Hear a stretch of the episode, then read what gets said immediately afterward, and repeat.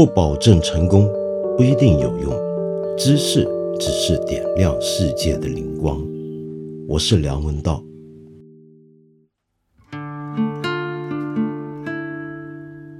新冠肺炎这场威力巨大的传染病肆虐至今已经超过半年了吧？虽然在很多地方，比如说像中国大陆，已经得到很好的控制，但是在其他地方，例如说香港，却面临着第三波的爆发。在世界上还有很多地方，你可以看到它完全没有要停下来的意思，甚至可能越演越烈。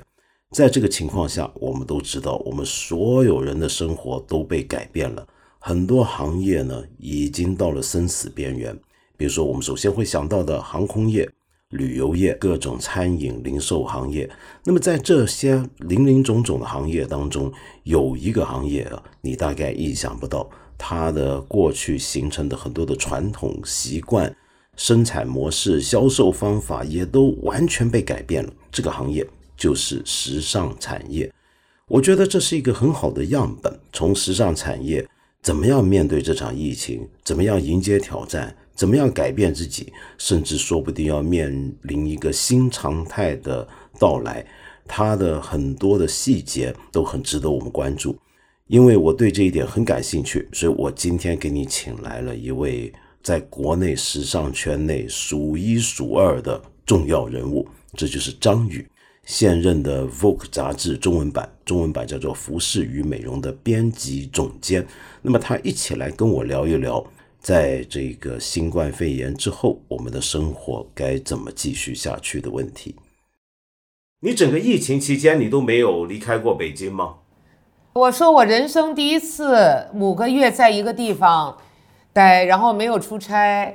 然后没有时差。我跟你完全一样，我人生之中从来没试过，我真的是人生之中从来没试过。但是因为我是从小飞到大的人，我小时候在你知道我香港出生。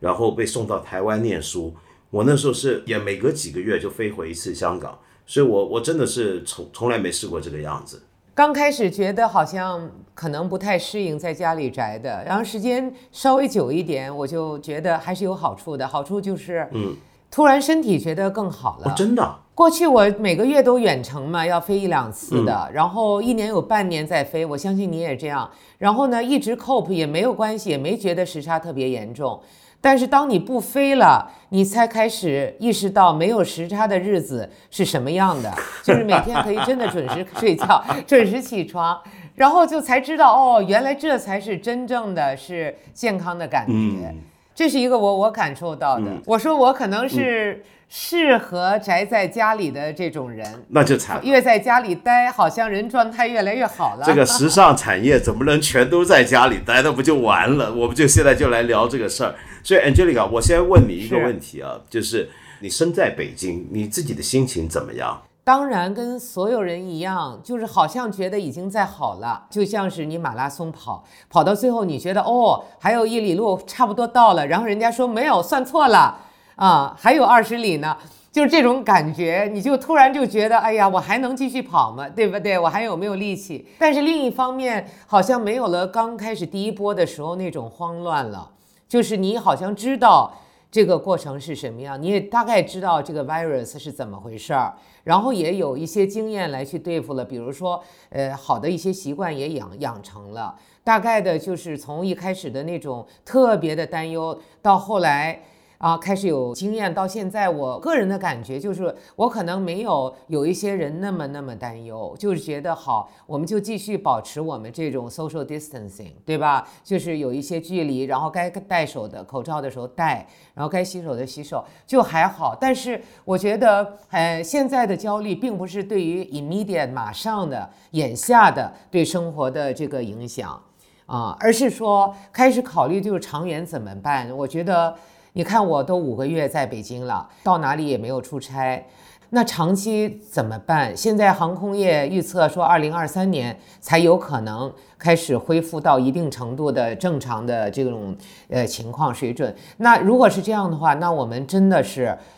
真的是 physically 不能跟外边的人交流了，真的就靠天天的这个 Zoom。来去在这个网上交流嘛。然后还有一些就是，比如说我们的这个行业，最终你还是要看东西嘛。对吧？你还是要看东西，你还是要摸一摸、触摸这些产品，所以这又是一个担忧。还有更深层的担忧，还不是一个职业上的担忧，而是说我们很多的朋友、一家人还是分散在不同的地方的啊。比如说夫妻分开，然后孩子又在另外一个地方，都在等着平静下来，然后正常化。所以我觉得我们可能开始要学会在这种。不确定的情况之下，学会正常一点的生活，我完全同意。我觉得，因为我自己学佛，所以我们总是把 你佛系，对我们总是把这个无常挂在嘴上。我觉得这回真的是很好的说明了到底什么叫无常。就我们原来以为的那套正常、那套标准，其实它也是在漫长的时间演变、在历史演变底下形成出来的。比如说，我们每一个人。呃，可能每天都要有一段时间要出门去办公室工作。我们的祖先从来没这么干过，就连我们的祖父那一辈，可能都不一定全部人都是要上班的。我们现在后来所熟悉的那个状态，其实只是人类史上很短的一个时间，所以从来没有人保证它必须是这样，永远都是这样。那么，呃，我们现在就碰到了这样一个情况，所以，我们大家在遇到这样的一个重大的转变的时候，大部分人的第一感觉都是想问：我们什么时候能够回到原来的状态？呃，我们如何回到原来的状态？但是我完全同意您刚才说的，其实我有点怀疑我们回不去了。我举一个简单的例子，就拿我们做传媒这一行来讲，比如说做新闻的人，我发现最近变化已经很大。因为在全球的很多新闻机构，比如说像一些最有名的国际性的呃新闻电视台，比如像 CNN、呃 BBC 或者是 RT 这些电视台，我最近看他们，我发现有一个特点，就他们过去呢有很多节目，黄牌的对谈节目都是请嘉宾上来，在这个桌子两边，然后面对面争论或者什么。那么后来在疫情期间呢，大家都是用 Zoom 或者是这么隔远的来做。那么慢慢的、慢慢的，我最近看到他们有些报告说，他们觉得这样做其实是可以的。第一，节省了很多人手，节省了很多的成本。第二呢，就是观众其实逐步适应了，所以他们觉得他们要改变这个方法。也就是说，整个电视产业、新闻产业已经有很大变化。那第二就是，现在全世界所有的呃做财经的分析的人都在预估未来的办公室、写字楼。的租金或者价格会往下掉，因为最近这一阵子之后，大家发现原来真的不是所有人都需要上班的，是有很多人可以在家工作的。那既然是这样，真的是是不是？就你们杂志有没有这个感觉？你们杂志这那段时间，我们是的，其实是我建议的。我们就是在疫情中工作了大概两个月以后，我们有一次主管会，我就建议说要改变那个办公的形态。就是说，我们大部分的编辑其实是需要在外边见人的啊，然后我们的销售也是需要在外面见客户的。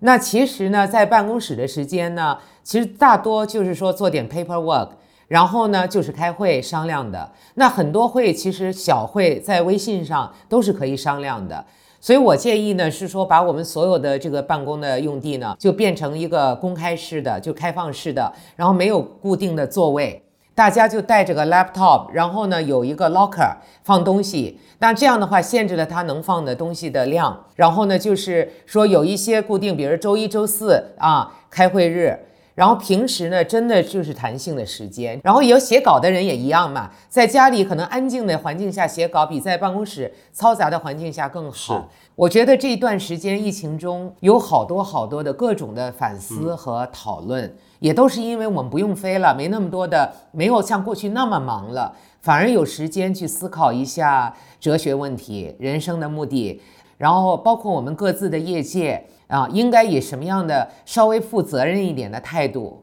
去看待我们各自业界的未来的发展？啊，这一点在时尚圈还是蛮多的。就是我们这六个月，因为后来好多 webinar 嘛，都网上的那种呃研讨会嘛，我自己也主持了一些这些国际的研讨会，大家其实一直在反思。然后呢，过去这几年时装圈啊，因为你你们可能不是时装圈的人，但是你应该感受到，好像时装周好像天天都是时装周，你有没有那个感觉？就是不是这里就是那里。是。然后你就觉得，呃，到底哪个是真的时装周，哪个是正常的？其实我们自己已经。大家在私底下都 complain 了好多年了，都觉得这是不正常的，就是一堆人，呃，环世界飞一圈，就是为了看一个二十分钟的 show，其实是，就是这个资源呢和时间的浪费是极端的，真的到了个极端的程度。所以这次我们也很多人在呃反响，所以现在时装周都在。反正整个业界这是一个大的一个呃 talking point，就是说我们时装周到底做不做，该怎么做，还有整个的产业的节奏，就是比如说我们二月做大寿时装周，去介绍秋冬的，对，九十月份才上市的东西，在联合起来反对这个做法，是不是？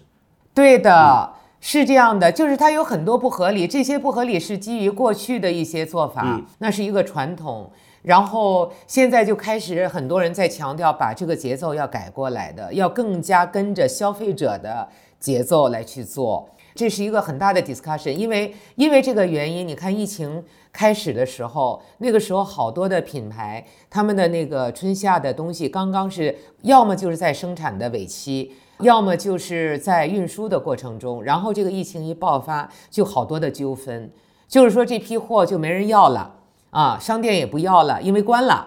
然后呢，这批货的成本谁来负担，这是很大的问题。因为你要是一个中型或者小型的独立的一个品牌来讲，如果这么一个 season 一个季的东西，整个季没了，那就真的要要关门的，就很多的人是要关门的。但是现在如果说我们现在的业界已经到了一个在至少近年吧，是一个谷底的。啊，不能再低了的一个地步，反而呢，你改革和变化的成本、机会成本就比较低了。所以，我现在也是自己，我们自己内部也做很多的调整，也积极参与一些业界的讨论。因为我觉得，如果在这么坏的情况之下，我们都不去改变，那以后就更不会改变了。这某种程度上算是一个消极中找到的一个积极点吧。我觉得 Angelica，你刚才讲的那些关于呃整个时尚产业业界。里面的可能的结构的变化，呃呃，我觉得很有意思。但是我先想从一个外行人的角度，就我们一般人，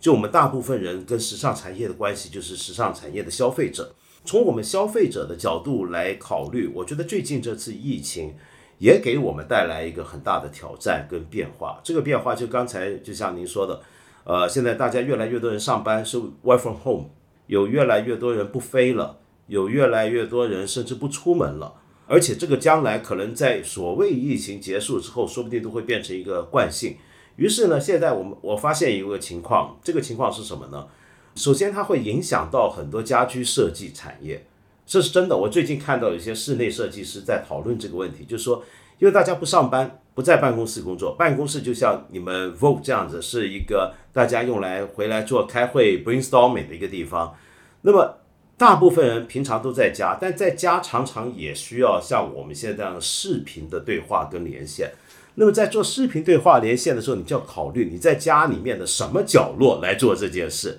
所以最近呢，很有趣的是，我们会发现之前很多电视访问或者这些网上论坛，大家都看，哎呦，他家是这样的，就偷窥一下，是不是？好多八卦的机会，好多八卦的机会。哦，原来你家还有这个。那么慢慢的，我觉得大家就开始会想了，哎，我家里面是要怎么样弄一个角落，是专门用来干这件事儿的，呃，这个角落该怎么样布置呢？比如说很多人家里面就会看让你看到书柜，但书柜又觉得有点太频繁了，因为太多人家里面背后就是书柜或者什么，那我后面得弄个什么呢？大家开始考虑这个。那么在考虑这个的同时，接下来一定要考虑的问题就是我在家工作，如果要开视频会议，我穿什么的问题。因为我觉得，对我们大部分消费者、日常的用家来讲，在过去一段时间最困惑的就是我该怎么穿。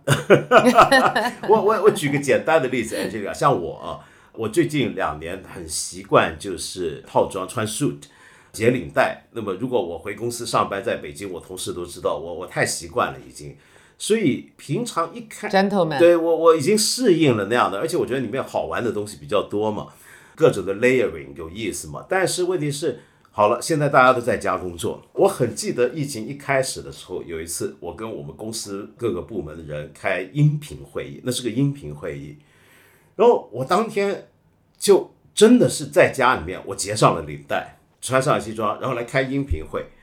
然后我很惊讶的听到我有些同事们。呃，我要抱歉的揭露一下他们的秘密啊，是女同事。她说：“哎呀，在家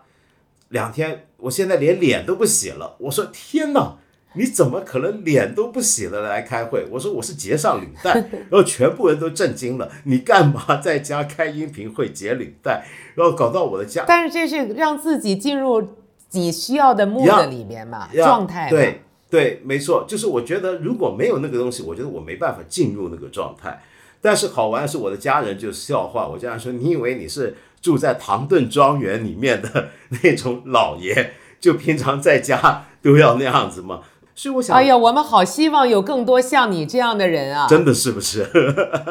像你这样的消费者，那就太好了。其实是的呀，因为衣服本来就是一个调整自己的一个情绪。和状态的一个工具的，它不是只是保暖的嘛，对吧？我们见什么人做什么事，怎么穿，其实即使它不见，更多的是一个是让对方觉得我怎么样，还有一个是让自己觉得我是怎么样的。所以你你太好了，因为我呃开我那时候在宅在家里的时候也是，就是说我不会 dress up 的太厉害，但是我每天一定要换，然后要 dress for the day。可能相应的不会说太过拘谨的，但是每天是要经过这个 ritual 的，要有的。因为有一次特别好玩，我们也是，我开个最初了，特别早的时候，呃，开的微信用群的会，我们一些主管，然后呢，我就说对不起了，我自己在视频上，你们好几个人都把视频降借这个相机关了，嗯，我说对不起，我觉得这是一个对我很不尊重的。啊，我说我是视频的会议的，那你们必须要有真面目见人的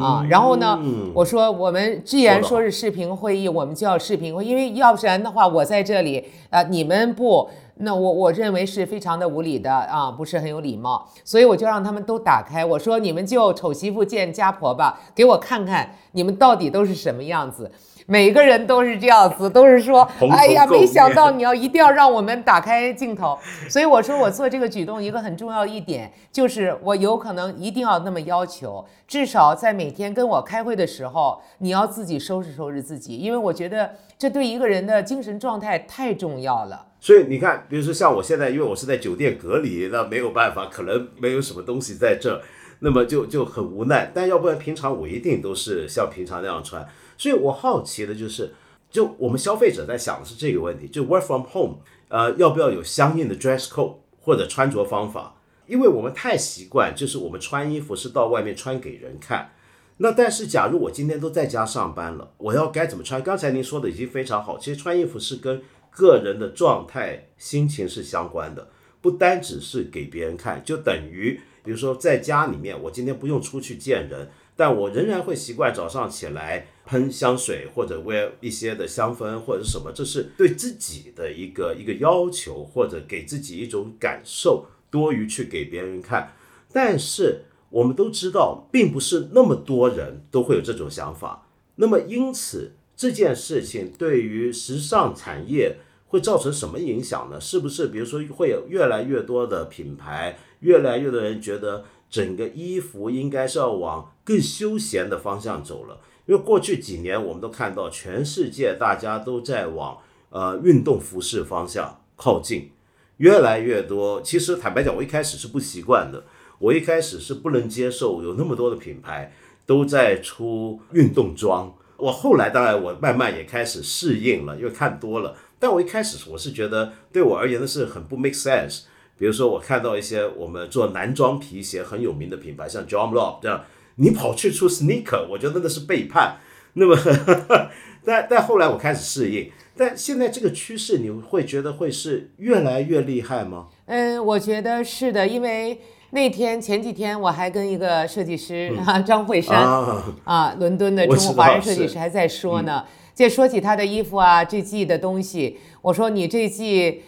大概够呛吧？也不是够呛，因为他这一季是做的特别好的，他是瘦特漂亮的，因为很多晚装裙特别漂亮。是他第一次做的这么多的 glamorous 的晚装裙，很好的。然后我说你是不是赶快都得改化？他说是的，所有的这些整个的 collection 都要变得日装，正就是平时穿的衣服了。然后晚装的这个线要下的，然后他要经过这个转变了，这是肯定的。因为你看，我们从疫情开始到现接近五个月了，根本没有活动嘛，那就没有什么必要去穿晚装这一大块儿。通常晚装还是比较。比较贵的、贵价的一些产品，这一大块基本上是就是没了，一定是影响的。因为大家，我看即使我们的编辑穿的还都是那种衬衫啊、hoodie 啊，或者 T 恤啊，或者什么，就是说大家比如穿 jacket 的就很少。我也是喜欢搭个 jacket。我觉得呢，你说的特别有启发。可能现在这个时候，如果大家出这种宅在家里的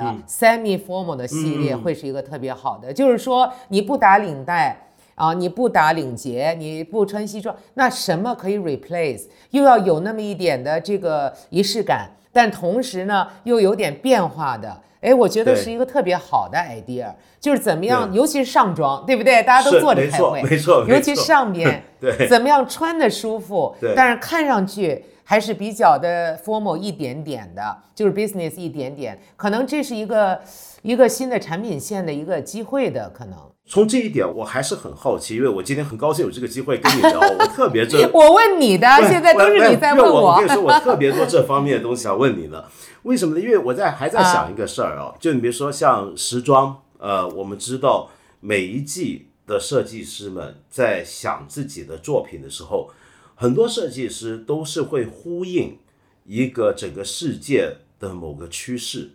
或者整个世界的某种情绪的，这是我们知道。其实时装设计师在这个意义上，作为一个艺术家，他是会去想要回应今天这个世界是怎么回事儿，用他的方法，然后或者甚至有时候是提出一些他的看法跟解读，他们是有态度的。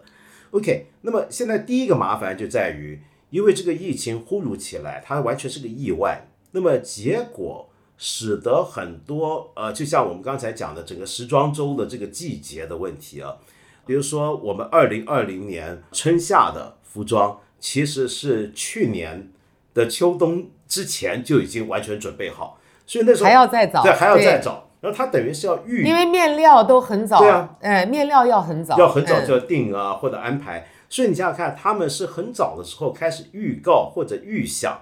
哎，二零二零年春夏那会是个什么模样？所以那个时候做的东西，你今天拿出来看，可能会觉得很怪。我最近，比如说我在香港的时候，我有一天我去了一些，我去了几家店去看，然后我就一一路看一路笑，因为比如说，尤其一些比较大型的一些的选品店，比如像连卡佛这样的，我去看的时候，我就看到好多就是去年一年多前设计师们。准备好的衣服，你今天看起来觉得特别可笑，就是因为它太不跟今天这个局面呼应了。确实是这个问题，它完全脱。你想我们的工作，对的，就是比如说有一些版本的 Vogue，它计划内容计划的特别提前，我们还好，呃，我们还是跟着市场，算是跟着比较紧的。但是有一些版本，他们提前就是计划性太强的，尤其是。年头比较长的版本，他们计划性比较强，那就发现就是好多东西都要重新弄嘛。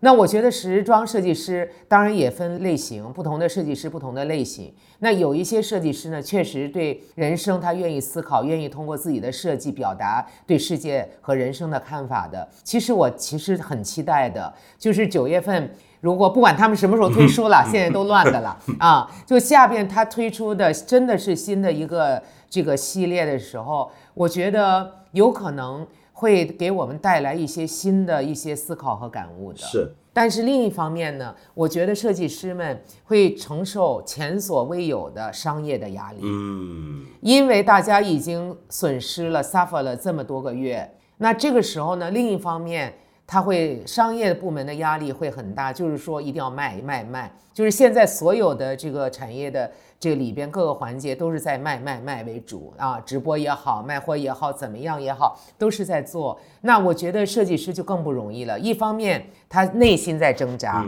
因为他自己在思考世界，想激发自己的创意灵感。那另一方面，我觉得来自商业的压力会更大的。这是一个，但是对您自己的行业有没有那么大的影响呢？我觉得我们跟时尚产业有类似，也有不类似的地方。类似的地方就在于，今天无论各行各业，我们都需要对整个社会趋势要有一定的预判，要有一定一定的一个前瞻。呃，我们做文化事业，比如说像我们做各种的文化节目内容的输出，也是这样。我们要预期未来社会大概需要什么，或者会遇到什么问题，然后我们可能要到那个点要出什么东西。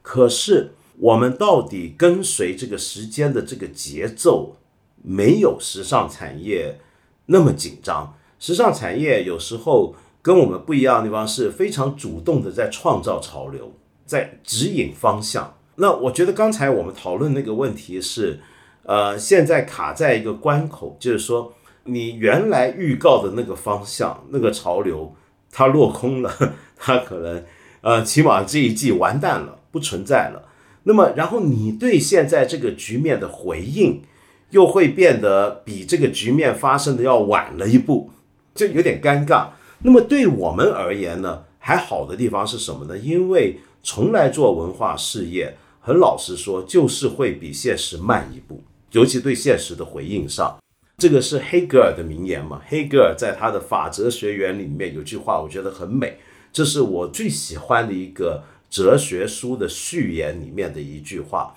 那句话叫做：“只有当夜幕降临的时候，密涅瓦肩膀上的猫头鹰才会展开双翼，飞翔于大地之上。”意思是什么呢？密涅瓦其实 Minerva 就是雅典娜，希腊的智慧女神。希腊的智慧女神的象征就是猫头鹰。我们知道，猫头鹰自古以来在西方就是智慧的象征，呃，是聪明的意思。OK，黑格尔这句话意思是说，夜幕降临，就世界进入黑暗的时候，智慧才刚刚可以起来展开翅膀，飞翔于大地之上。然后他后面的结论是，哲学总是来得太晚，意思是说，哲学不能够预言现实的走向，也不能够指引现实的走向，哲学只能够解释现实怎么会变成这样，所以它总是慢了一步，晚了一步。我觉得其实做文化事业也是这样，比如说包括我们，像我们自己公司，在疫情初期的时候，我就觉得，哎，我们要做一个节目回应这件事情，是精准回应这件事情。我们要专门做一个节目来探讨传染病在人类历史上对人类造成的影响，以及从人类学、社会学、经济学的角度来分析传染病，我们怎么去掌握它。呃，那我就找了几位很出色的学者来帮我构思、撰稿，开始准备这个节目。但是您一定知道，这是一个很漫长的过程。这个东西不是说我今天约稿，然后你明天给我东西，不是那么容易。它还是很严肃的一件事儿。所以等到我们这个节目出来的时候，其实疫情已经开始了三四个月。你说你一定是慢一步的。但是我觉得好在什么呢？好在就是大部分的文化消费者。他们尽管今天被种坏了胃口，今天的微信公众号，今天的互联网，给了我们很多很快餐式的知识的满足，但是如果你要看书或什么，大家仍然会预期，可能这个东西要慢一步，它不会那么快来。那所以基本上对我们做文化事业的人而言，这次疫情当然有打击，但是没有想象中那么沉重。对对对，因为大家都在手机上嘛，所以微信公众号在疫情期间也是读者增加，然后阅读量肯定是增加的。我们就是说太过依赖了实体了时装圈，但是我们自己的内容上面也是对我们在新媒体这方面是个推动，因为也没有其他的办法，所以只有去考虑一些新媒体的产品去做内容来传送给读者。其实这一点，我觉得有的时候想想，中国人还是蛮。呃，蛮棒的，真的是蛮棒的。你看啊，很其他的很多的国家，西方的国家，就是疫情一 lock down，然后呢，就真的是大家就在家里了，然后整个的产业基本上就是停了的。只有中国人在家里一想怎么办，马上就开始直播了。对，没错，就是说你在那里吐槽也没用，吐槽也会吐，嗯对吧？朋友圈也会吐。但是吐完了以后呢，他还是想办法去解决问题，该干啥干啥，嗯。呃，特别的努力。因为有些品牌疫情期间其实没有下的很多，真的就是员工不断的在给他们的客户提供特别贴心的服务的。嗯。就是我我我有的时候上次跟一些独立设计师聊天，我也是说，就是可能就是 one step at a time，嗯，真的就是每天逼着自己往前要走一步，不管你多困难，然后你再走几步，回头一看就可能走了还是不少路了。虽然还是人还是在家里待着啊，我觉得你刚才说的很好，因为就像我们一开始您聊的时候，您就说到这个疫情其实在逼迫我们做很多我们早就觉得该做，或者预感到将来迟早要做的变化跟改革。举个简单的例子，像我们两个现在都不能那么飞了，其实也未必是坏事儿。虽然我会想念，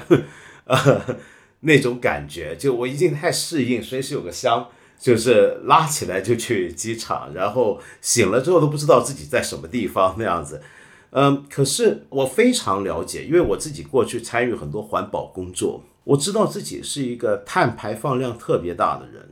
我的呃生态足迹特别深、特别多，踩的特别厉害，所以我一直很内疚。所以我过去常年我参与一些计划，就是按照我的飞行里数来捐钱去种树，哦，弥补，对，弥补。就就因为我觉得我破坏太严重，我必须给地球种回一些树。那么，所以我其实知道我不应该这么飞，但是有时候没有办法，你就要飞到别的地方。可能我们都试过那种飞去一个地方就是为了一个会，然后莫名其妙的又回来，你不知道去干嘛的。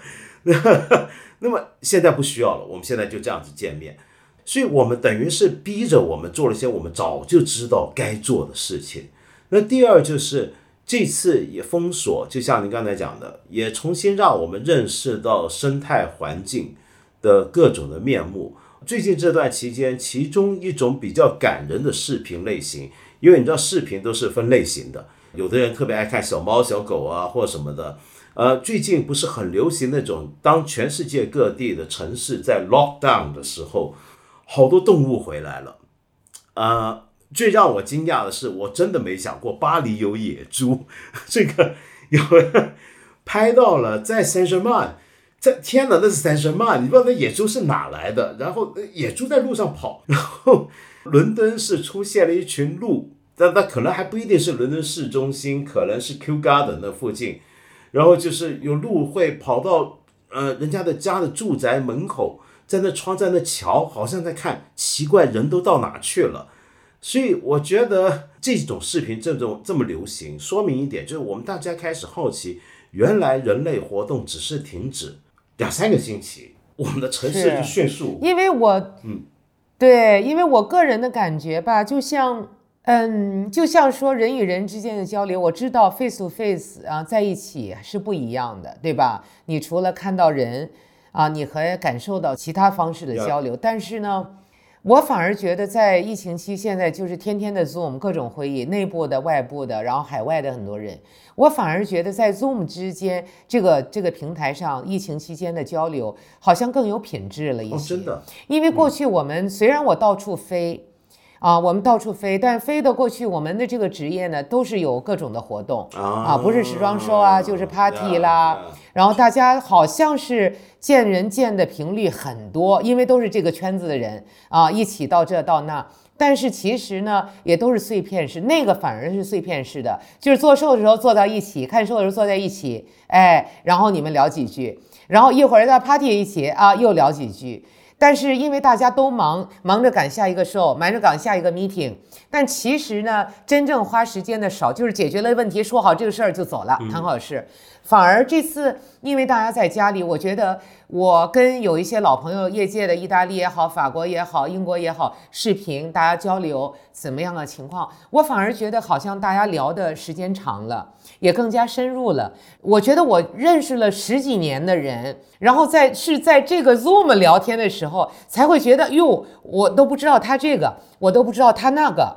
好像大家都拿掉了一点的武装和表面，因为我们这个圈，我觉得时尚圈还是有一些的，就是在时尚圈的场合见一见 everything is amazing，everybody is fabulous，对然后就是这些客套话不断。但是我这一次感受到了，就这些开始少了，甚至没有了。我觉得你刚才说的这个挺有意思，就是因为我们现在这种隔离封锁期间的人际的沟通跟交流啊，是一个很双面的东西。就一方面，我们减少了人跟人直接实际的接触，那是一个我们平常都觉得那是正常的一个接触交流状态。比如说我回公司上班，我天天都能够看到我的同事，只要我在北京，我回公司，我的同事就都在那，我随时跟他们聊，或者是怎么样。现在这一面没有了，表面上来讲，理论上来讲，其实我们是疏远了，但是另一方面，这种隔离状态又会造成刚才你说的那种亲密，或者是另一种的接近。我也有类似的感受，比如说，我觉得这个可能是因为有两个原因，其实你都已经说到了。第一个原因就是因为大家被迫隔离在家，出不了门的阶段，其实更渴望跟人接触，更珍惜那种所谓的交流是怎么回事儿了。那么，于是在这个情况下，呃，当你有机会跟人接触交流，哪怕是隔着个屏幕，你都会开始认为这是个重要的事情。这不是那么一个 hi bye 那样的一个事情了。那第二是什么呢？我觉得跟在家的状态也有关系。在家里面，那真的是跟你在别的家以外的场合交流或者相遇是不一样的。那第三呢，则是因为这个疫情，它会使得我们的很多的公共生活、私人生活之间的原来的界限变得模糊了。呃，我举一个简单的例子，我就拿一个可能跟你们。行业比较相关的一个事情，就是我有一个朋友，他是一个，其实过去我不会认为他是我的朋友，他是一个，比如说英国的一个呃裁缝，一个 tailor，因为他帮我做衣服，我跟他聊，呃前阵子疫情开始，他写 email 给我，他说很抱歉，你的什么什么要晚了，因为我们最近没办法工作或怎么样，那这是我们过去我们联系交流就都是这样的东西。但我们这回我会直接问他说：“呃，你那边怎么样？你最近还好吧？”我第一次知道，原来他有几个孩子，他会告诉我他他小孩怎么样怎么样，他家人怎么样。我还会问他说：“你们那边现在开始流行戴口罩了吗？你需不需要我给你寄一点过去？”就我们第一次感觉到，我们那个交往不只是一个消费者与与一个一个商家一个裁缝间，而是。多了一些东西出来，这阵子好像跟任何过去你觉得都是一种表面关系的人，那个接触都深入了一点，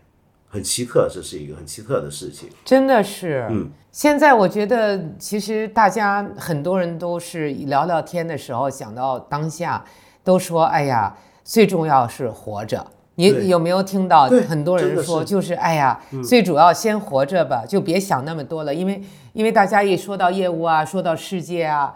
你看这几个星期海外也都不踏实的啊，一个是疫情，然后疫情带来的各种各样的这个风潮和讨论反思，对吧？比如说我们在做内容中，在设选题，我们总在考虑做一个媒体，怎么能够让大家。还能在知道困难，但是能够积极一点，还是觉得人生有希望，而不是说只是说活着就完了。但是我有的时候就觉得也特别难，因为我自己告诉自己，因为我有这个工作，所以我自己首先要从发自内心要是个积极的人，要去积极的方向去考虑事情。但是想选题，想怎么样去让大家看到这一点。其实真的很有难度，这一点我特别希望想问问道长，不敢不敢不敢，怎么看？就是我们怎么样啊？我我我也跟你一样，我常常听这阵子很多朋友说活下去最重要，或者最重要身体健康，呃或者怎么样？我觉得这种说法或者这种想法，它一方面的如果用积极这样的字眼来形容的话，它的积极意义在于。它让我们重新把我们生活中所从事的各种事情，跟我们生活中各种我们平常觉得重要的领域和事项做一个重新排序，重新做一个排列。也许我过去会认为，我买一部新车，这个车子就像刚才我们说很拉风，在我朋友面前，呃，很酷。这件事情对我来讲极端重要，我可能朝思暮想都在想着怎么样搞到那个车。但是现在这一刻，我会觉得其实它不是那么重要，比起活着而言，它不是那么重要。所以，我们这么注重活着这一点，其实是有助于我们重新排序。但是我觉得它有一个很危险的一面，它危险的一面就在于，如果我们只是想活着，我们跟动物有什么分别？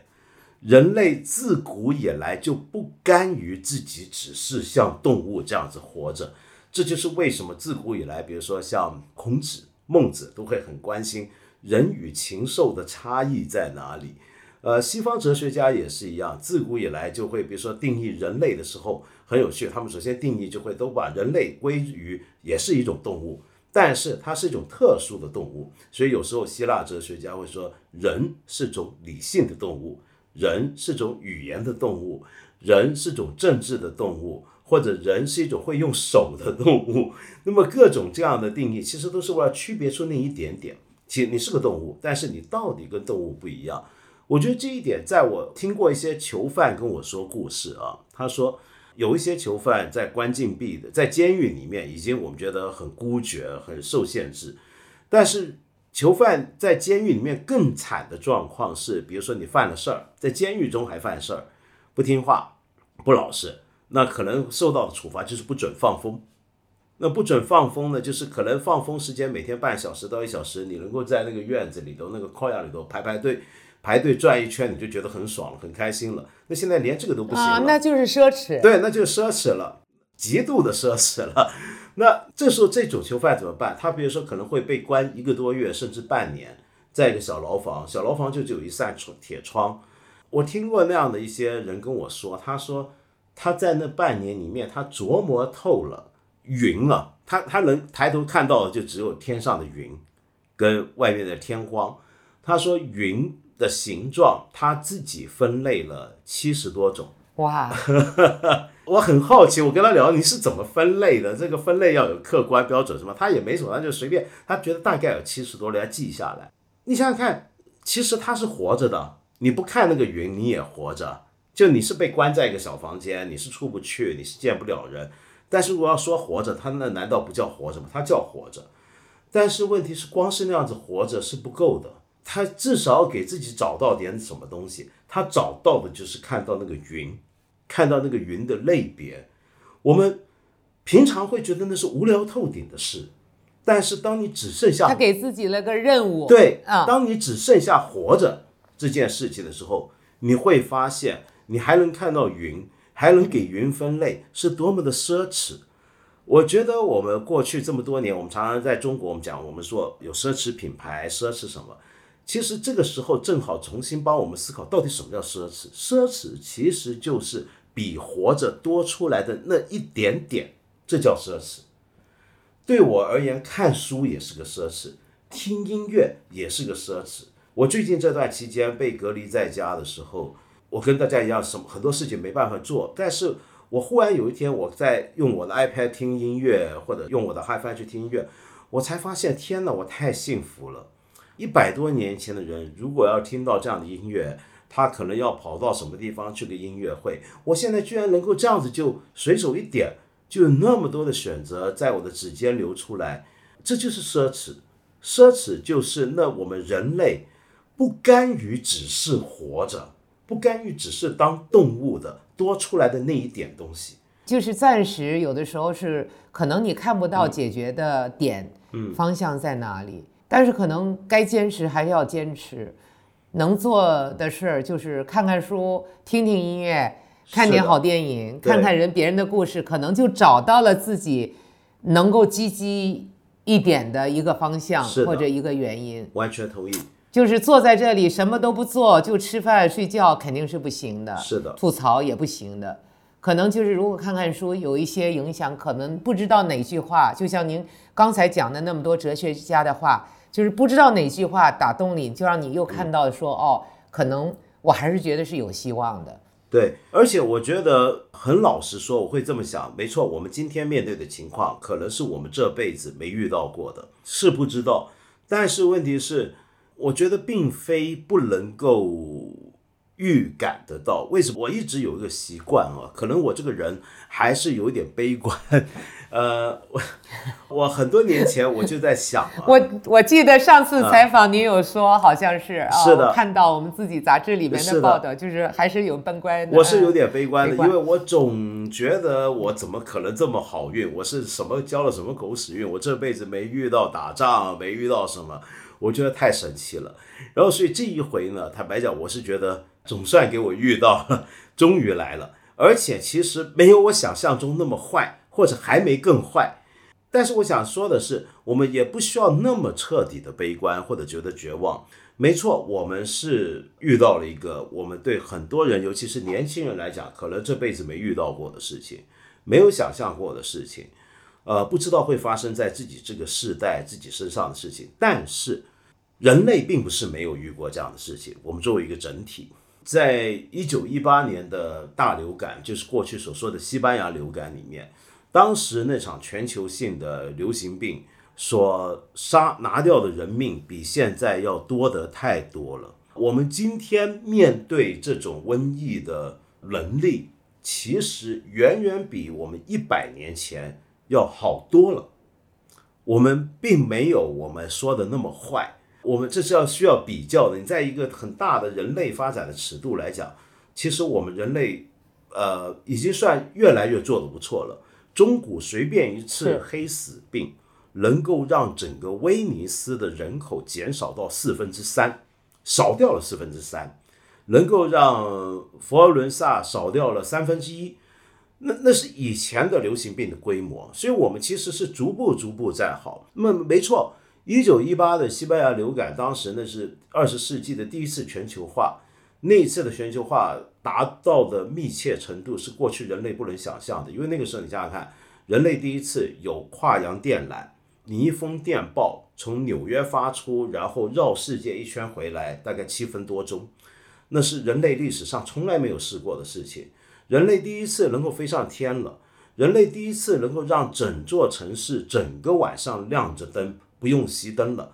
那是人类历史上空前的一个美丽的时代。然后迅速的，它进入了第一次世界大战，遇到了大流行病，我们都说那是灾难性的结果，造成了后面有十多年的萧条问题，甚至埋伏了一些线索，导致第二次世界大战。可是问题是。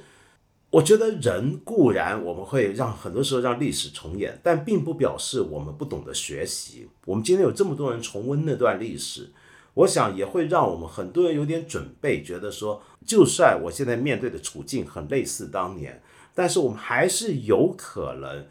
在这个船直接要快要撞到冰山前的一刹那，说不定我还来得及转舵。是的，那我们就一起啊，想办法一起 转那个舵，对那个船的舵，对让我们大家都避过这个这个冰山，对然后最后还是安安全无恙。对，好，谢谢你，谢谢你。好，的，我们保持联系，微信对一定的联系，谢谢您，北京见，哎，北京见，拜拜拜拜，拜拜。北京见。张宇是一个很有意思的人了，可惜我们今天就这么一点时间，要不然的话呢，其实他还有很多故事、很多想法可以跟我们分享。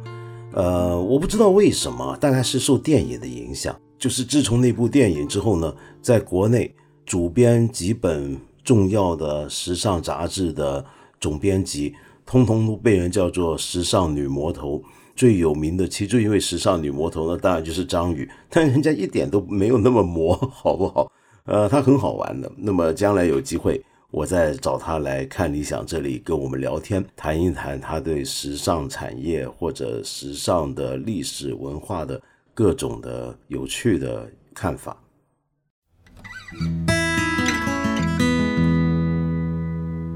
我们八分这个节目每星期三、每星期五都会在看理想 APP 和看理想微信公众号同步更新，欢迎你给我留言，提出你的问题或者建议。我们今天就先聊到这里了，下期节目再接着谈。